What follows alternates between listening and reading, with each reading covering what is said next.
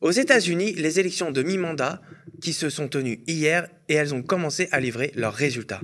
On rappelle, l'enjeu de ce scrutin, c'est le renouvellement de l'intégralité de la Chambre des représentants d'une part et un tiers du Sénat d'autre part.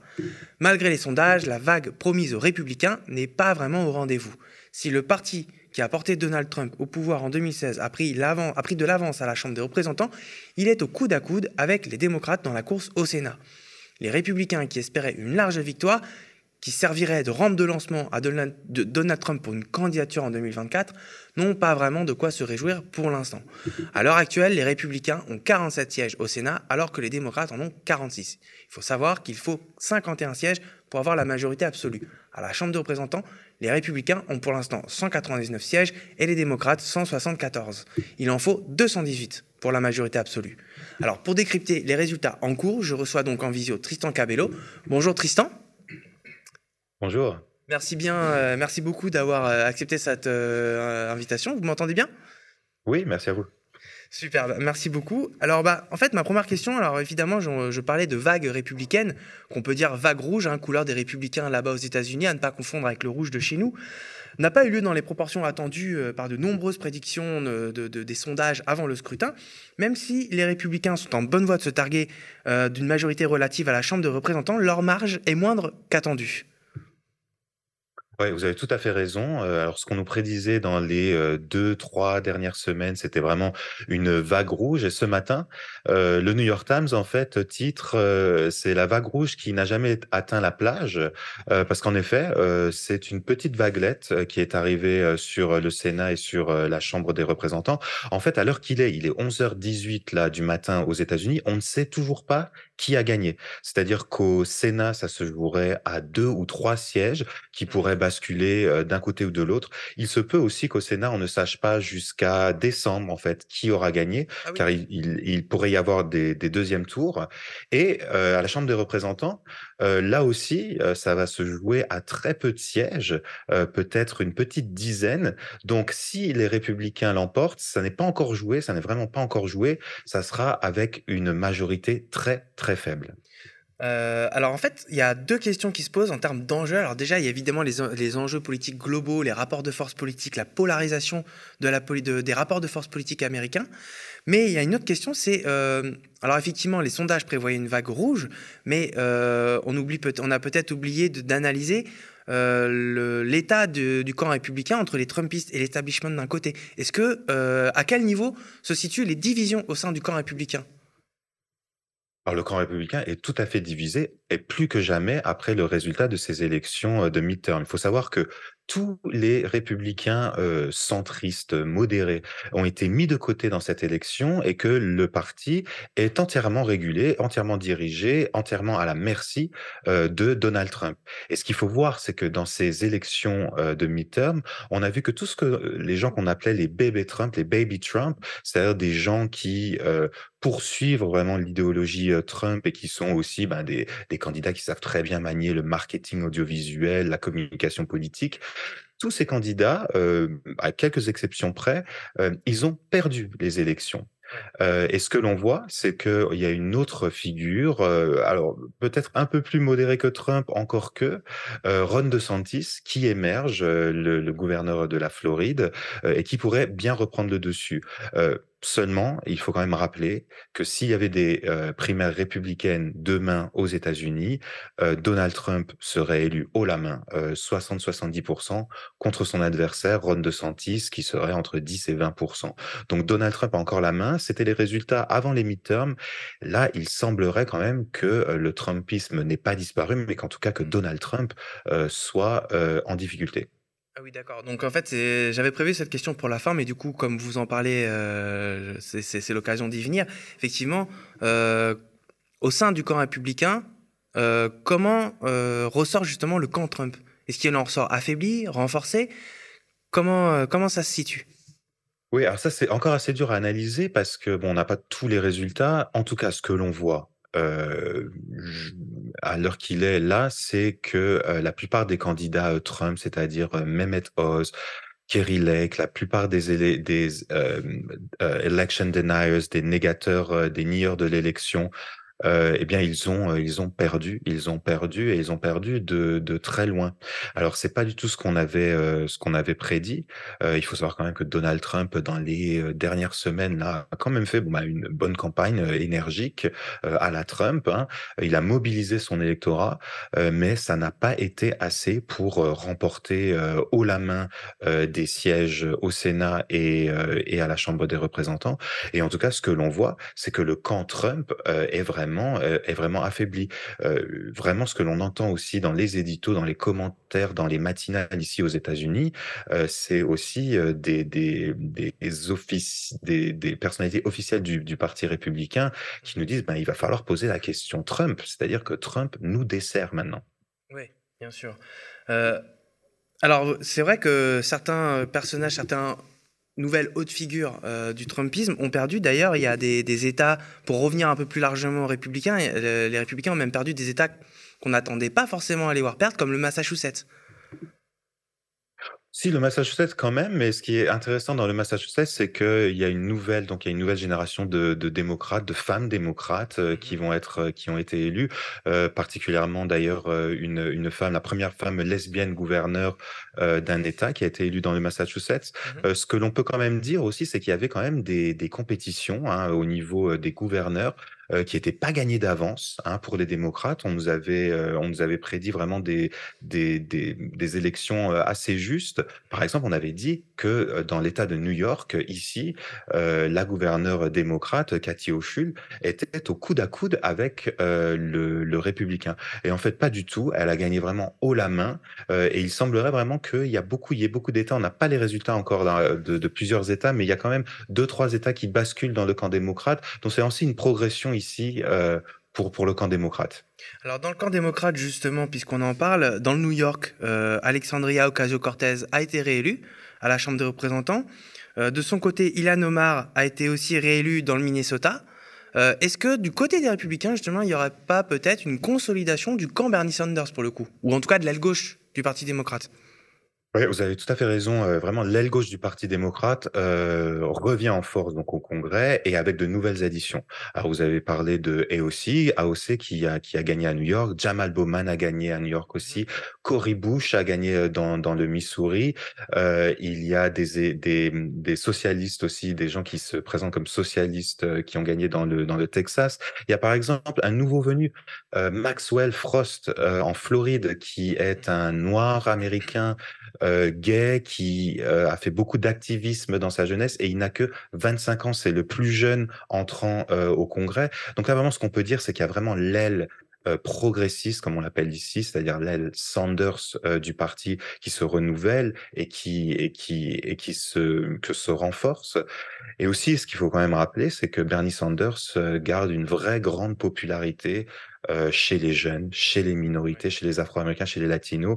Heu, dans la dernière semaine, heu, Bernie Sanders, qui a quand même donc je crois 81 ans là, et ben, a été mobilisé pour faire campagne dans 5 États, pour, mobiliser la jeunesse. Donc il était sur plusieurs, plusieurs campus. Vraiment, il y a une vraie une vraie poussée, hein, contrairement à l'autre extrême, il y a une vraie poussée de la gauche radicale, de la gauche progressiste aux États-Unis, qui a aussi gagné, bah, plein de petites élections, au niveau, heu, des assemblées locales. Bah, il y a même aussi, heu, on pourra on pourrait rajouter James Rosner, heu, dans le New Hampshire, qui a été, 1er, heu, 1 homme transgenre à rentrer, dans un parlement local. Effectivement, c'est marrant parce que, justement, j'avais aussi prévu une question sur la polarisation des débats politiques et on voit bien que les enjeux sont énormément axés sur des, thématiques sociétales comme le droit à l'avortement, notamment à cause de ce qui se passe à la Cour suprême. Comment vous analysez ce moment politique-là, à ce niveau-là? Alors c'est vrai qu'il y a une vraie polarisation, aux États-Unis. Alors il y a des États, qui voilà seront républicains, heu, ad vitam aeternam, des États qui seront démocrates, tout le temps. Il y a des vrais aussi des vrais enjeux, même des fois à l'intérieur des familles. Il y a des familles qui se parlent plus, des républicains et des démocrates qui s'opposent et puis de l'autre côté, ce que l'on voit, c'est quand même une vraie volatilité de l'électorat. C'est-à-dire que, vous avez un grand centre, des modérés, des indépendants qui basculent quelquefois du camp démocrate et puis qui basculent, quelquefois du camp, heu, dans le camp républicain. Vous savez, par exemple, il est pas rare de voir des gens qui ont voté pour Obama, puis après pour Trump, puis après pour Biden et puis qui là vont voter pour un gouverneur démocrate, mais pour un sénateur républicain. Donc il y a une vraie aussi, il y a une vraie des vraies nuances là à apporter. Je crois que ce qui est le plus flagrant là, par exemple, c'est ce qui s'est passé dans le Kentucky. Le Kentucky, c'est un État républicain, c'est un État conservateur, heu, religieux même. Mais c'est un État qui a voté pour, défendre l'avortement. Mmh. Donc voilà, il y a il y a des nuances comme ça à apporter. C'est-à-dire que moi, ce que je vois, c'est que bien évidemment, il y a une polarisation du du dans le pays, mais que les idées progressistes, hein, les idées de justice sociale, progressent, aussi.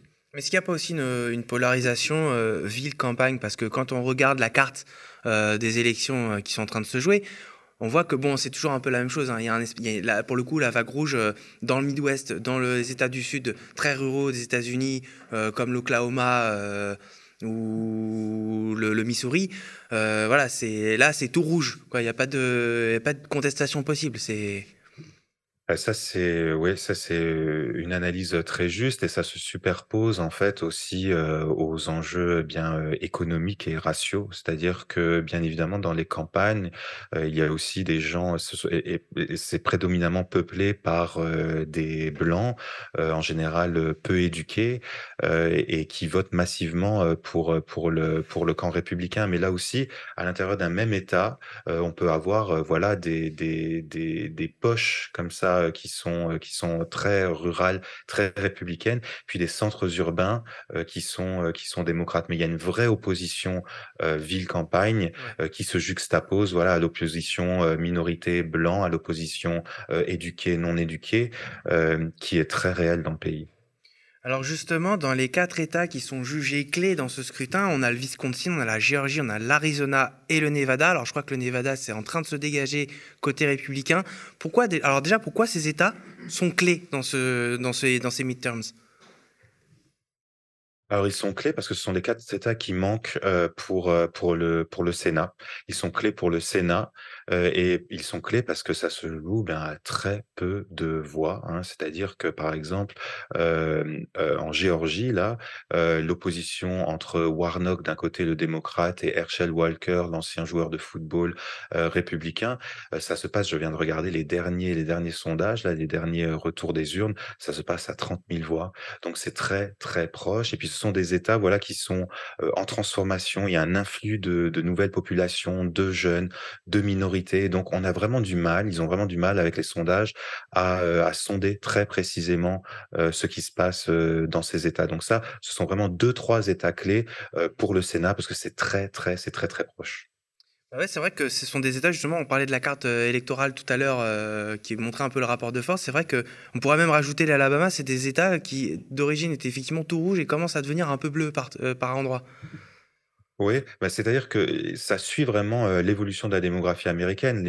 C'est une démographie qui devient de plus en plus, de plus en plus, mélangée, de plus en plus métissée.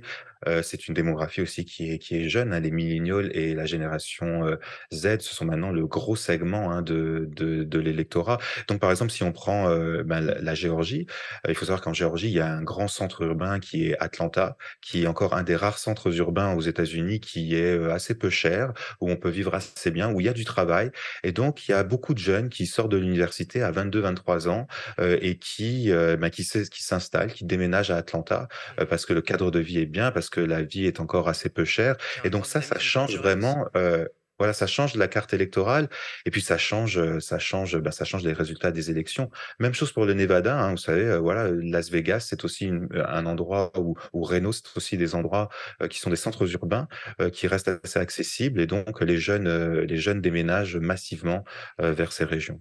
D'accord. Alors il y a quand même un État qui reste, qui semble manifestement se consolider du côté des républicains, c'est la Floride. Oui, alors la Floride et je crois que ça va continuer dans cette direction. C'est-à-dire, par exemple, moi, je mettrais en opposition la Floride et le Texas. C'est-à-dire que la Floride, due à sa démographie aussi, c'est-à-dire, heu, bon, une population, euh, en général, de retraités blancs, de retraités blancs, heu, assez, aisés, et puis une population dans le sud de latinos, principalement des Cubains, qui refusent quand même, le concept du socialisme, le concept de de la gauche radicale.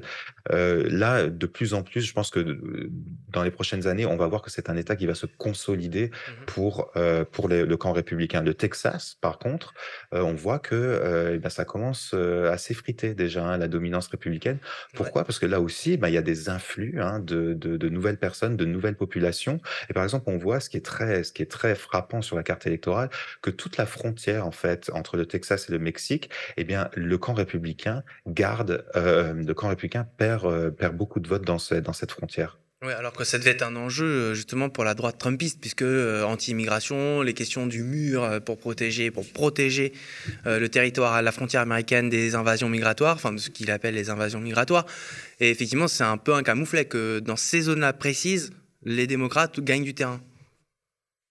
Ouais, c'est tout à fait c'est tout à fait un camouflet. Je pense que c'est vraiment ce que les ce que tous les commentateurs disent ce matin et c'est vraiment très, très vrai. C'est un énorme camouflet pour Donald Trump. On se demande même s'il va pouvoir, heu, se présenter, heu, à la présidentielle. En tout cas, dans son camp, il est très, très, très affaibli et moi, je dirais qu'il est tout simplement très, très, très affaibli, heu, dans la population. Mais vous savez, encore une fois, c'est quelqu'un qui a perdu, quand même le vote populaire, en 2016. Heu, il faut quand même rappeler que Hillary Clinton avait 3 000 4 000 000, de voix en plus. Il a perdu le vote, des midterms, il a perdu, l'élection présidentielle. Donald Trump, c'était quand même, ça représentait en fait très peu de choses, hein, au sein de l'électorat américain. On dit là qu'il y aurait à peu près 70% des Américains qui ne voudraient pas qu'il se représente. Donc c'est-à-dire qu'il a vraiment, le parti pour lui, c'est vrai encore, quoique là, peut-être qu'après les midterms, ça va changer, mais l'Amérique n'est pas derrière lui. Alors pour finir cette interview, je voulais euh, vous faire réagir un petit peu parce que le, on a eu le tweet d'Elon Musk euh, qui, a récemment repris Twitter et qui a invité euh, les followers qu'il dit indépendants à voter républicain pour, en parlant un petit peu vaguement de contre-pouvoir, pour que la démocratie puisse s'exprimer. Comment vous réagissez à ce genre de tweets qui viennent de, de, de, de start-upers milliardaires comme ça?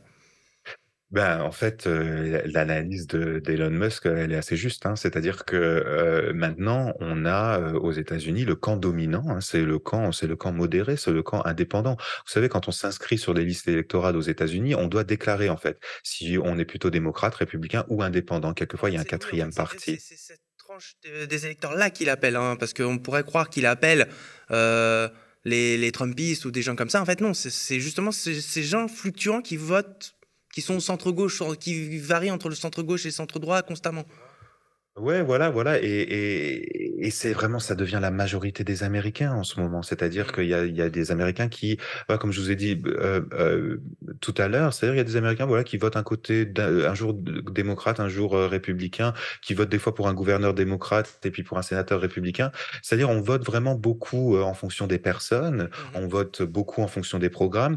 Il faut pas croire que, voilà, que l'électeur américain est aussi polarisé, qu'on ne le croit. Il y a vraiment une énorme volatilité et puis chaque année, chaque année, on exprime aussi, heu, ben, enfin tous les 2 ans, on exprime son mécontentement, heu et son approbation. Vous pensez que ces influenceurs, euh, tels qu'Elon Musk, mais il y en a d'autres, euh, et les réseaux sociaux plus largement, peuvent avoir une influence sur les derniers résultats qu'on attend tous aux États-Unis? Alors, pas pour sur les résultats, qu'on attend là, mais les réseaux sociaux, bien sûr, ont une importance, énorme et surtout pour la gauche radicale.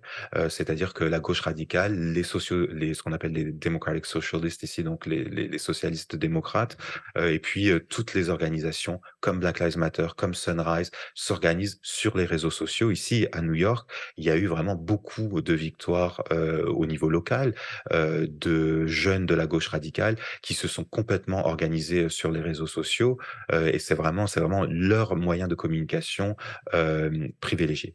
Ok, super. Bah, merci beaucoup, Tristan. Merci Merci. beaucoup euh, d'avoir accepté cet, in- de- cet entretien, c'était très riche. Quant à nous, c'est la fin du dernier bulletin d'information de la journée. N'oubliez pas, pour que le média survive, il nous faut réunir d'ici la fin de l'année 200 000 euros de dons défiscalisables d'ici le 31 décembre. Il en va de la survie de notre antenne 24-7, mais aussi de la survie du média. Ce n'est que grâce à vous que nous pouvons vous proposer en toute liberté un autre regard sur l'actualité en direct sur YouTube et on l'espère à la télévision. On compte sur vous. Connectez-vous sur le média sur soutenez pardon, point lemediatv.fr. Donnez, abonnez-vous, parlez de nous autour de vous.